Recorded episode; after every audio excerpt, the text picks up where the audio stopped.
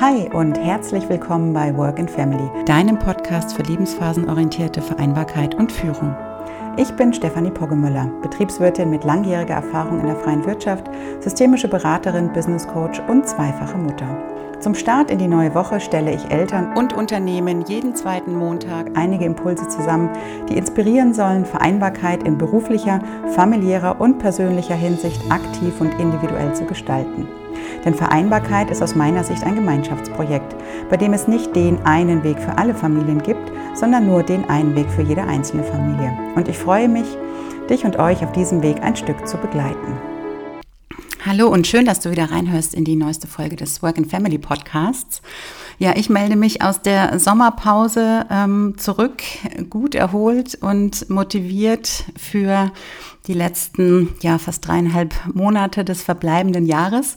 Ist irgendwie äh, jedes Jahr wieder komisch, dadurch, dass bei uns in Bayern die Sommerferien erst so spät ähm, anfangen, ist das für mich immer so gefühlt die Mitte des Jahres, was ja auf einen Monat betrachtet gar nicht der Fall ist. Deswegen bin ich dann immer etwas irritiert, wenn wir aus dem Italienurlaub zurückkommen und ähm, zu Hause in den Supermärkten dann schon die ersten Lebkuchen und Spekulatius-Packungen stehen.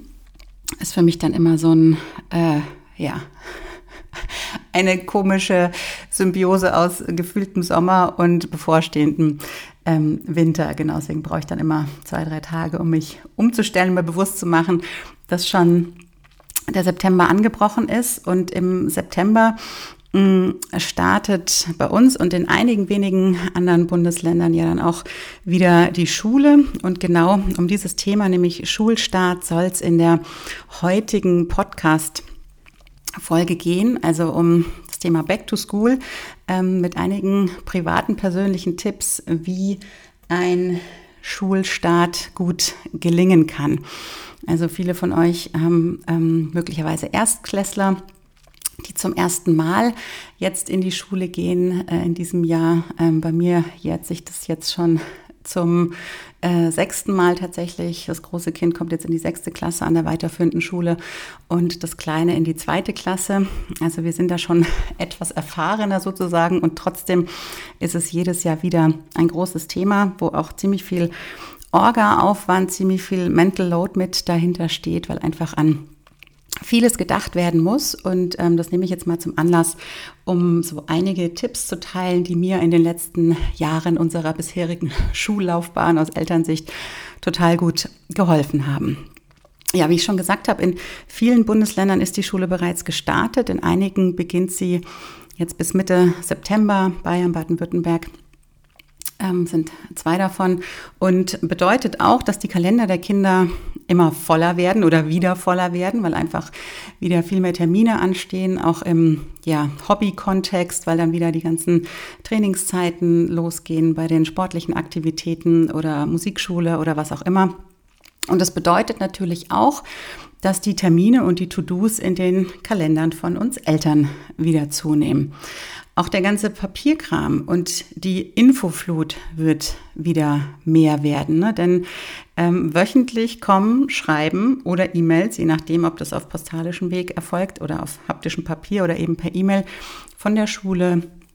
Ähm, zumindest ist das bei uns so, dass wir da sehr regelmäßig mit Informationen versorgt werden. Das heißt, ähm, es ist hilfreich, ähm, ein System zu etablieren für das Thema Hausaufgaben, für das Thema Kommunikation, für das Thema Stundenpläne, um so den ganzen Aufwand, der mit diesem neuen Schuljahr einhergeht, ein Stück weit zu reduzieren. Denn Zeit die wir da einsparen können in diesem großen Feld, ähm, kann dann eben genutzt werden, entweder für familiäre, andere familiäre Angelegenheiten, für Familienzeit oder auch für persönliche Vorhaben und mal so ein bisschen Zeit für sich selber. Deswegen habe ich jetzt mal sechs Tipps zusammen gesammelt aus den letzten Jahren, in denen meine Kinder eben schon in der Grund- bzw. in der weiterführenden Schule sind. Und die möchte ich jetzt gerne hier und heute in diesem Rahmen mit dir teilen. Die erste Regel ist, oder der erste Tipp vielmehr, so rum, führt Regeln für die Familienkommunikation ein. Also sofern es noch keinen Familienkalender in eurer Familie geben sollte, führt diesen unbedingt spätestens jetzt ein. Entweder in digitaler oder in analoger Form. Also das ist echt abhängig von den persönlichen Präferenzen. Da gibt es aus meiner Sicht kein richtig oder falsch, sondern nur die Frage, womit kommen wir besser zurecht. Deswegen probiert einfach mal beide Möglichkeiten für euch aus, um zu gucken, womit ihr besser fahrt. Und in diesem Familienkalender werden alle Termine der einzelnen Familienmitglieder festgehalten. Also wir haben das tatsächlich in digitaler Form.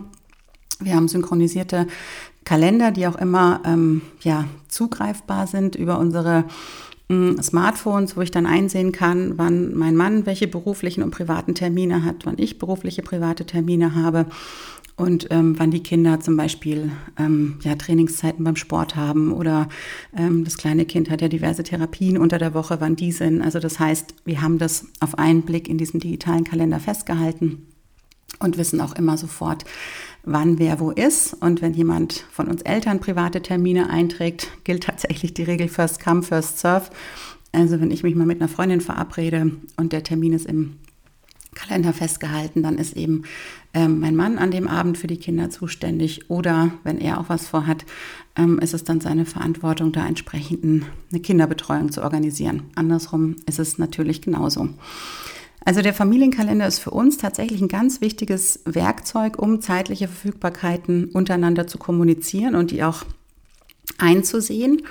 Und ähm, wichtig ist da aus meiner Erfahrung, ähm, die Termine dann nicht nur einzutragen, und die To-Dos, sondern diese Termine und To-Dos auch regelmäßig durchzusprechen. Also ähm, nur weil es da steht, heißt es noch lange nicht, dass es der andere dann tatsächlich auch wahrgenommen hat. Insofern machen wir das schon seit Jahren so, tatsächlich, also auch schon bevor die Kinder in die Schule gekommen sind, dass wir ein Wochenplanungsmeeting am Wochenende haben. Da habe ich auch schon mal eine Podcast-Folge dazu gemacht vor anderthalb Jahren. Ähm, die verlinke ich gerne nochmal in den Show Notes. Und die machen wir entweder freitags oder samstags. Und das hilft uns tatsächlich, um notwendige Infos nochmal zu teilen, die mit den jeweiligen Terminen und To-Dos einhergehen und auch um mögliche Erwartungshaltungen zu klären und Verantwortlichkeiten festzulegen. Also das ähm, gebe ich auch immer so als wichtigen Erfahrungswert mit, wenn man so einen Familienkalender nutzt, den nicht nur zu bestücken, sondern auch wirklich tatsächlich sich einmal die Woche zusammenzusetzen, wie in einem Projekt äh, im Job auch und nochmal die einzelnen To-Dos und Status der To-Dos durchzugehen. Ähm, dazu noch die Anmerkung, je älter die Kinder werden, desto mehr können sie auch in solche Meetings eingebunden werden und auch eigene Aufgaben bekommen, für deren Erledigung sie zuständig sind. Also ich kenne das noch aus der eigenen Kindheit. Wir hatten da auch so einen ähm, Aufgabenplan. Ähm, und waren dann für unterschiedliche Dinge zu Hause zuständig und ähm, haben die dann im Laufe der Woche erledigt. Und wie gesagt, so ab ja, Grundschule, ähm, dritte, vierte Klasse, je nach Alter der Kinder können die natürlich auch schon vorher mit eingebunden werden mit entsprechenden Aufgaben, ist das durchaus äh, eine gute Sache aus meiner Sicht. Ja, dann ein weiterer Punkt ist, verschafft ihr Kontrolle über die E-Mail- und Infoflut aus der Schule. Also definiert auch da vorab, wer dafür verantwortlich ist, ähm, alle Infos, die aus der Schule oder eventuell auch ähm, aus dem Kindergarten noch, wer die bearbeitet. Und mein Mann und ich haben uns da beispielsweise so aufgeteilt, dass der eine für die Schulkommunikation des einen Kindes verantwortlich ist und der andere mh, mm, für die des anderen Kindes. Ähm, ihr könnt zu Hause auch mh, mm, so eine Art Posteingang anlegen, also irgendwie ein Ort, wo euer Kind dann ähm, schreiben oder oder Dinge aus der Schule eben mitbringt, die uns Eltern betreffen. Ne? Das kann zum Beispiel sein, dass Schulaufgaben unterschrieben werden müssen oder dass es Einverständniserklärungen gibt, die aus der Schule mitgeschickt werden für die Teilnahme an einem Ausflug oder an einem Wandertag oder so, ne? wo irgendwas unterschrieben werden muss. Und da macht es Sinn, so einen Posteingangsplatz zu haben, wo eben diese Infos abgelegt werden können und ähm, dann könnt ihr die als Eltern eben unterschreiben und dem Kind wieder mitgeben. Dann gibt es noch einen anderen kleinen Tipp ähm, äh, abschließend zu diesem ersten Punkt, dass Kinder ja auch mh, mm, ja, Arbeiten aus dem Kunstunterricht haben oder irgendwelche anderen äh, ja, schulischen Kreationen, die sie gerne aufbewahren und aufheben möchten. Und da ist immer die Frage, ne, wo macht man das? Hängt man die auf oder gibt es vielleicht irgendwie einen Ort, wo das dann untergebracht werden kann? Und eine Möglichkeit besteht darin, dass es zum Beispiel eine feste Schublade in eurem Haushalt irgendwo gibt oder auch eine, eine eigene Box für jedes Kind, wo dann eben über die Zeit die Dinge gesammelt werden können, die dein Kind gerne behalten möchte aus der Schule. Ja, das war der erste Tipp. Der zweite Tipp ist, entwickelt eine Morgen- und Abendroutine. Also legt gemeinsam fest, wie eure Morgende ablaufen sollen. Denn meiner Erfahrung nach ist, wenn äh, drei oder vier Menschen oder je nachdem, wie viel Familienmitglieder ihr in Summe seid, zu einer bestimmten Uhrzeit am Morgen gleichzeitig fertig sein müssen, weil äh, die eine Person in die Schule muss und die anderen zur Arbeit, dann sind solche Absprachen wirklich sehr hilfreich. Ne? Denn die Schule beginnt um acht oder um fünf vor acht. Das heißt, der zeitliche Anschlag nach hinten raus ist fix und bis dahin muss alles erledigt sein. Also ist es durchaus hilfreich und ähm, entspannt auch, wenn ihr darüber sprecht, wer zum Beispiel die Brotzeitboxen macht, wer das Frühstück vorbereitet, wer die Kinder anzieht oder dafür sorgt, dass der Sportbeutel mittwochs mitgegeben wird, ja. Also, dass ihr darüber einfach klare Absprachen trefft und festlegt, wer sich darum kümmert. Bei uns ist es beispielsweise so, ich kümmere mich morgens darum, dass die Brotzeitboxen alle bestückt werden. Das große Kind macht sich mittlerweile selber fertig. Das kleine Kind braucht ja aufgrund seiner ähm, ja, diversen Beeinträchtigungen noch Hilfe. Das übernimmt dann mein Mann morgens. Und so haben wir uns dann aufgeteilt und das ähm, macht den Ablauf tatsächlich morgens ruhiger und entspannter und wir können so ohne Hektik in den Tag starten. Natürlich verändern sich solche Bedarfe über die Zeit auch immer wieder. Deswegen ist es sinnvoll, solche Abläufe auch in regelmäßigen Abständen zu reflektieren und anzupassen. Also ich finde, dass da so alle sechs Monate eigentlich ein ganz guter Zeitraum ist, grundsätzlich, um mal so zu gucken, ne? sind wir gerade on track, passt das für uns alle, fühlen wir uns alle wohl, so wie es ist, ähm, oder muss gegebenenfalls was nachjustiert werden. Auch am Abend kann so eine Routine hilfreich sein, um der Hektik am nächsten Tag vorzubeugen. Ne? Also dass man zum Beispiel gemeinsam festlegt, bis wann die Hausaufgaben erledigt werden sollen, wer sich überhaupt darum kümmert, dass die Hausaufgaben erledigt sind, ob der Schulranzen schon am Vorabend gepackt wird, ähm, ob es vielleicht sinnvoll ist, den Frühstückstisch abends schon einzudecken. Also auch solche Absprachen können hilfreich sein, um am nächsten Morgen eben ruhiger in den Tag starten zu können. Der dritte Tipp ist, macht eine Essensplanung.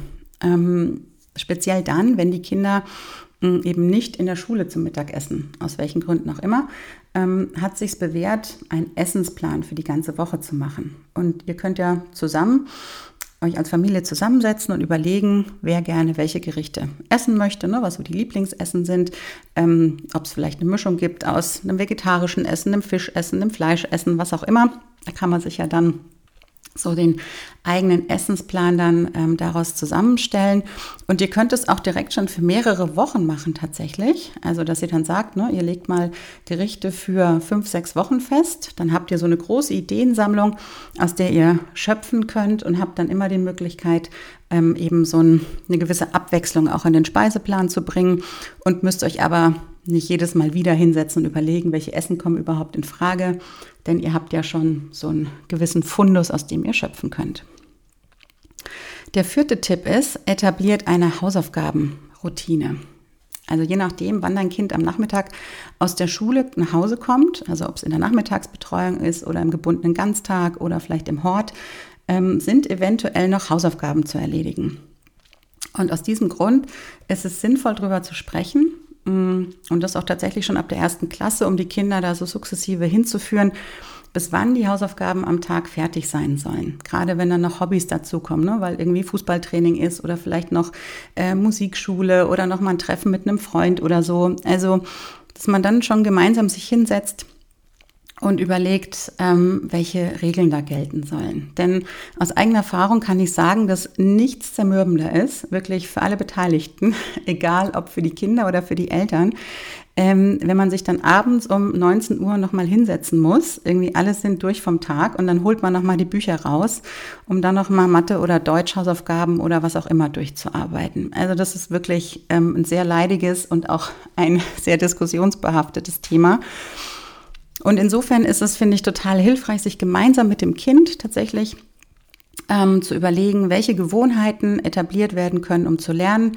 Ähm, und da sind feste Routinen erfahrungsgemäß eine gute Hilfe, um in die Umsetzung zu kommen. Also bei uns ist es beispielsweise so, ähm, mittlerweile ist das große Kind nicht jeden Tag durchgängig bis zur selben Zeit in der Nachmittagsbetreuung. Das heißt, es gibt auch Nachmittage, wo er früher nach Hause kommt. Und ähm, da ist jetzt so die Routine, er kommt erstmal heim, trinkt erstmal eine große Tasse Kakao, chillt erstmal eine halbe Stunde. Ähm, ab sozusagen und ähm, danach geht's an die Hausaufgaben. Und das ist so, so die Routine, äh, die er jetzt da so für sich etabliert hat über die Jahre mh, mm, aktuell. Und ähm, danach ist eben klar, wenn diese halbe Stunde runterkommen, Entspannungszeit rum ist, dass dann eben nochmal Vokabeln angeschaut werden, Dinge wiederholt werden und ähm, nochmal geguckt wird, für welches Fach man gegebenenfalls dann am nächsten Tag eben lernen muss, ähm, weil das schon eine Woche her ist oder so. Also das ist total hilfreich, da tatsächlich äh, mit Routinen zu arbeiten und natürlich außerdem so einen passenden und, und ruhigen Ort zu schaffen, an dem dein Kind dann auch seine Hausaufgaben machen kann. Also der Schreibtisch wird bei uns da ehrlich gesagt recht wenig genutzt. Der steht zwar im Zimmer, aber erfahrungsgemäß ähm, sitzt das große Kind dann meistens am Esstisch und macht da die Hausaufgaben, ähm, weil er es da irgendwie gemütlich findet, ähm, weil er auch ja immer jemand greifbar ist bei Bedarf. Und das ist eigentlich so, hat sich gut bewährt. Aber das muss jede Familie für sich so ein bisschen selber ausprobieren. Ähm, meiner Erfahrung nach können Lehrkräfte da in der Tat auch gute Sparingspartner sein, wenn es darum geht, Ideen zu bekommen, wie die Lernbereitschaft des Kindes gefördert wird. Und was ich dir an der Stelle noch sehr ans Herz legen muss, ist ein Instagram-Profil, nämlich das von Learn Learning with Caroline. Ähm, ja, eine ganz tolle Lerncoachin, der ich schon seit über drei Jahren auf Instagram folge, die tolle Motivations- und Lernideen hat ähm, für Kinder und da lohnt es sich wirklich mal vorbeizuschauen und sich kreative Ideen und Anregungen zu holen. Ja, der sechste Tipp ist, äh, der fünfte Tipp, Entschuldigung, bestimme einen festen Ort zu Hause für Rucksäcke, Jacken und Co. Also, wer kennt es nicht? Die Kids kommen nach Hause und der Eingangsbereich wird binnen Sekunden zu einem unpassierbaren Gebiet. Schuhe, Jacken, Taschen türmen sich überall. Und ähm, ich weiß nicht, wie es dir geht. Mich nervt es, sich da jeden Tag durch diesen Wust durchwühlen zu müssen. Ähm, Daher der Tipp, finde eine Antwort auf die Frage, wo landen Rucksäcke und Co., wenn die Kinder nach Hause kommen. Also definiert wirklich einen Platz ähm, für den Schulranzen, für die Brotdosen, für die Jacken, für die Schuhe und etabliert das über die gewisse Zeit. Das hilft einfach dabei, Ordnung zu halten und auch gewisse Gewohnheiten zu entwickeln. Und ich sage es auch gleich mit dazu, das wird nicht von heute auf morgen passieren. Und auch ich erinnere immer noch daran, an bestimmten Tagen, ne, die Jacken da aufzuhängen, die Schuhe da hinzustellen. Ähm, das vermittelt das Gefühl, eine leiernde Schallplatte zu sein. Und gleichzeitig, ja, denke ich, da steht der Tropfen, hüllt den Stein. Und über die Zeit ähm, hat sich das tatsächlich auch schon ganz gut etabliert. Und ist, finde ich, den Aufwand und die Nerven, die es manchmal kostet, wert ähm, vor dem Hintergrund, ja, dass es einfach eine gewisse Anzahl an Wiederholungen braucht, bis solche Verhaltensweisen sich ähm, tatsächlich verinnerlicht haben. Aber dann ist auch so eine gewisse Ordnung einfach da, die es für alle Beteiligten ähm, dann ja angenehmer macht.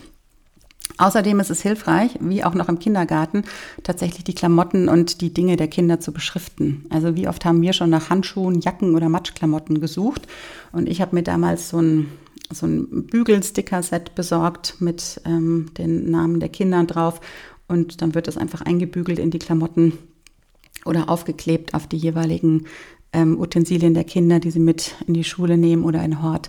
Und dann, ja, kann man zumindest am Ende des Jahres in der Fundgrube ähm, nochmal gucken, ob sich da das eine oder andere eingefunden hat oder ähm, die Betreuer und Betreuerinnen finden die Sachen dann auch schneller, wenn sie beschriftet sind. Dann macht man deren Alltag auch leichter.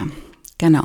Ja, und der sechste und ähm, letzte Tipp ist, nimm dir Zeit für Gespräche mit deinen Kindern. Also gerade wenn es so das, mh, mm, das erste Schuljahr ist, wo ja sowieso alles total aufregend ist, wo sich ja auch in Sachen Vereinbarkeit vieles, vieles, vieles verändert, weil einfach Abläufe völlig neu sind, weil eben jetzt dieser harte Anschlag ist mit 8 Uhr in der Schule sein. Ne? Es gibt irgendwie, ähm, es sind neue Räumlichkeiten, die Lehrkräfte sind neu, die Kinder in der Klasse sind ähm, wahrscheinlich größtenteils neu. Also das ist ja, sind ja unglaublich viele Veränderungen, die da auf die Kinder einströmen und ähm, auch viele Veränderungen, die der Alltag mit einem schulpflichtigen Kind dann mit sich bringt. Ne? Angefangen beim Thema Ferienbetreuung beispielsweise, beim Thema Hausaufgaben und so weiter. Also das ist ja für alle Familienmitglieder eine Riesenveränderung und ein Riesenmeilenstein, der da erreicht ist, auch emotional tatsächlich. Also ähm, letztes Jahr, als das kleine Kind eingeschult worden ist und das große in die weiterführende Schule kam, das war schon ganz schön aufwühlend tatsächlich,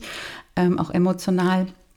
Und ich finde, da ist es wirklich wichtig, mm, im Gespräch zu bleiben. Ne? Und Kinder sind da ja total genial, muss man sagen. Die wollen kooperieren, die, die wollen ähm, ja auch, dass, der, dass das miteinander ähm, äh, funktioniert. Und insofern, ja, sprecht mit euren Kindern. Ne? Sagt ihnen, was gut funktioniert und ähm, wo man eventuell noch frustriert ist.